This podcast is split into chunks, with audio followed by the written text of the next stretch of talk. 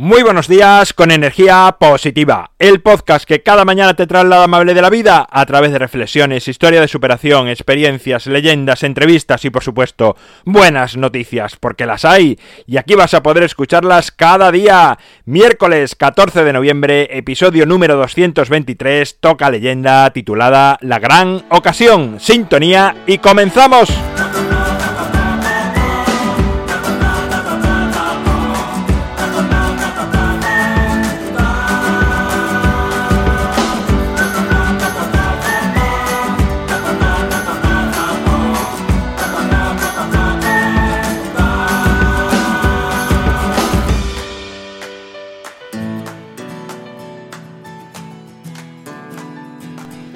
Buenos días de nuevo, es miércoles, Ecuador de la semana. Sabes que los miércoles llega energía positiva, un relato, un cuento, una historia que te hace crecer.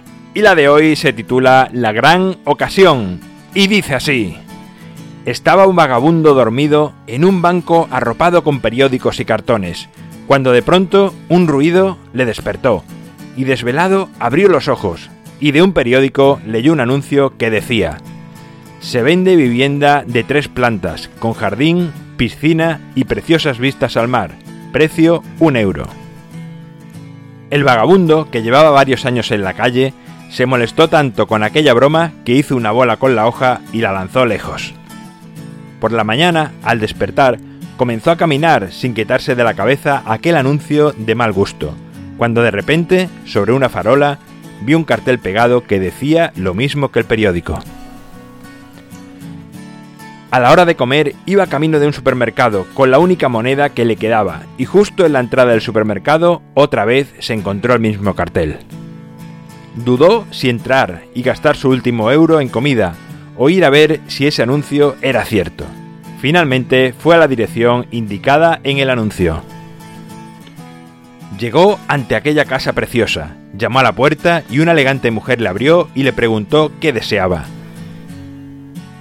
El vagabundo le dijo, Perdone usted, vengo por el anuncio. ¿Es verdad?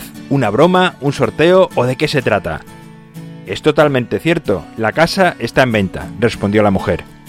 De acuerdo, pero el precio no puede ser un euro. Sí, es el precio, pase a verla si quiere. Se decidió a verla, observando posibles fallos, grietas o destrozos. Maravillado, comprobó que la casa estaba en perfecto estado sacó su última moneda de su bolsillo, pero antes le preguntó a la mujer cómo era posible vender semejante casa por ese precio. La mujer le dijo, muy fácil, mi marido falleció y para mi sorpresa, en su testamento, dijo que a su muerte yo estaba obligada a vender su casa y entregar el 50% de la venta a su amante.